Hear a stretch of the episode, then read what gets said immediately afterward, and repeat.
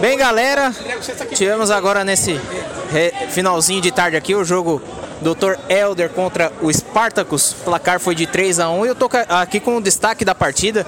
No, no primeiro tempo, o rapaz aqui já, o camisa 4 da equipe do Dr. Elder, o, o nosso o Dr. Lan, é, Dr. Lan, o craque da camisa número 4, já no início do jogo já meteu logo dois gols na partida.